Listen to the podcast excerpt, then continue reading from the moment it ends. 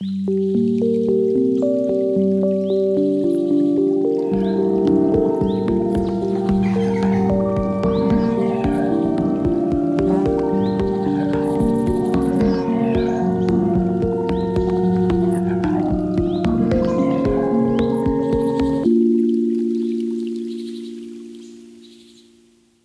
Tragödie von Herrn Schneider. Eine Kurzgeschichte von Maximilian Kaiser. Herr Schneider war schon immer ein Nostalgiker. Ein ordentlicher und genügsamer Mensch mit reinem Herz und freundlichem Humor. Vor 19 Jahren eröffnete er seinen Gemischtwarenladen in der Fabrikstraße 82 im ruhigen Rehndorf, das an der Eisenbahnlinie von Tormund nach Krallheim liegt. Er hatte nie viel übrig für die kommerziellen Bestrebungen der großen Supermarktketten und führte sein Geschäft lieber auf traditionelle Weise. Er stand jeden Tag hinter der Theke, begrüßte die Käufer, sortierte die Regale und kümmerte sich um die Bestellungen. Außerdem war er ein äußerst leidenschaftlicher Sammler. In einem ungenutzten Lagerraum im Keller des Gebäudes hatte er sich seine kleine Welt erbaut. Orientalische Wandteppiche, die von überragender Kunstfertigkeit zeugen, fabelhafte Möbelstücke, wie es sie nur einmal gibt, Mineralien älter als die Erde selbst, uralte Bücher und Dokumente, die unvorstellbare Mengen an Wissen bergen mussten. All diese Dinge und noch viele mehr hütete der gute Herr vor dem Bann der Zeit und der Gier der modernen Welt. Sein allerliebstes Stück thronte auf einer alten Schaufensterpuppe, ein unfassbar schönes Hemd, bestickt mit einem Muster, wie es die Welt noch nicht sah, aus einem zarten weißen Material, dem niemand eine Herkunft zuordnen konnte, bestückt mit prachtvollen Knöpfen, die in einer dunklen Metallfarbe schimmerten. Darüber ein wundervoll elegantes, tiefschwarzes Sakko, dessen Stoff aus der Nacht selbst genäht worden sein musste und in dessen Brusttasche eine besondere dunkelrote Rose steckte, die, seit er sich erinnern konnte, nie auch nur im mindesten zu welken begann.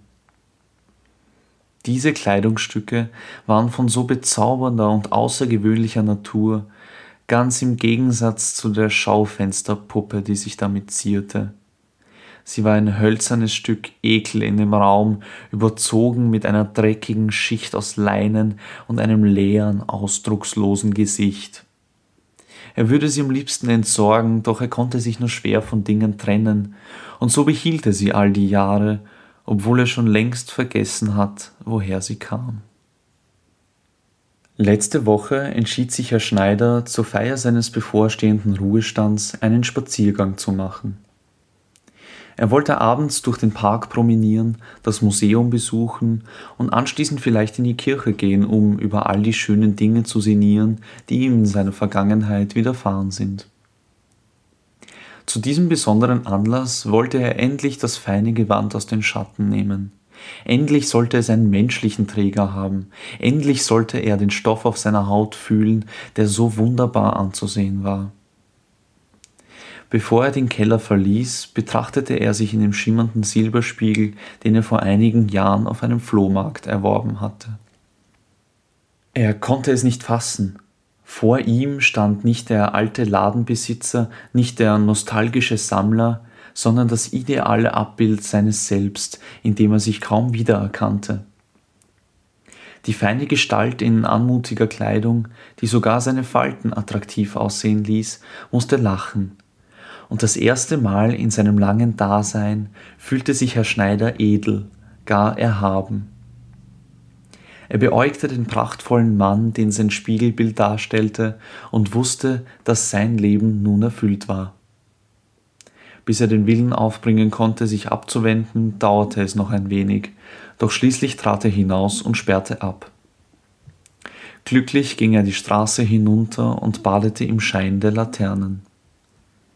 Die nackte und nun noch hässlichere Schaufensterpuppe blieb mit ihrem leeren, ausdruckslosen Gesicht im Dunkel zurück.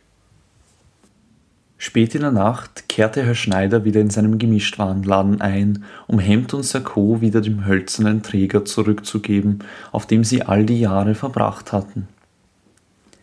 Doch als er sich ein letztes Mal im Silberspiegel betrachtete, zögerte er. Wäre es nicht zu schade, diese Pracht hier verstauben zu lassen? Er überlegte kurz und kam zu dem Entschluss, die Kleidungsstücke mit nach Hause zu nehmen, da er sie doch auch noch zu weiteren Gelegenheiten tragen konnte. Zufrieden mit seiner Entscheidung ging er die Treppe zurück nach oben, als er plötzlich ein merkwürdiges Geräusch vernahm. Es klang nach einem seltsamen Zischen. Eine gewaltige Explosion erschütterte das Geschäft.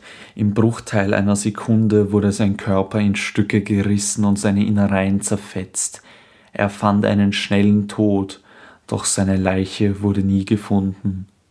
Sie wurde vollständig vernichtet in dem darauffolgenden Feuer, das das Gebäude zu Asche niederbrennen ließ. Ganz Rehndorf trauerte um Herrn Schneider und sein Ableben ließ die Bevölkerung in einem Schock zurück. Den örtlichen Einsatzkräften war die Unfallursache ein Rätsel, doch um die Einwohner zu beruhigen, gab man eine Gasexplosion im Untersuchungsbericht an. Gestern wurde mit den Räumungsarbeiten begonnen und einer der Arbeiter fand etwas äußerst Sonderbares unter den Trümmern. Eine absolut unbeschädigte Schaufensterpuppe, gekleidet in Hemd und Sakko mit einem hässlichen, unheilvollen Grinsen im Gesicht. Dieser Text wurde im Rahmen der Geschichtenkapsel veröffentlicht und steht unter einer Creative Commons Lizenz. Weitere Texte und Informationen finden sich auf geschichtenkapsel.de. Wenn dir dieser Text gefallen hat, bewerte uns bei iTunes und sag es allen, die du kennst.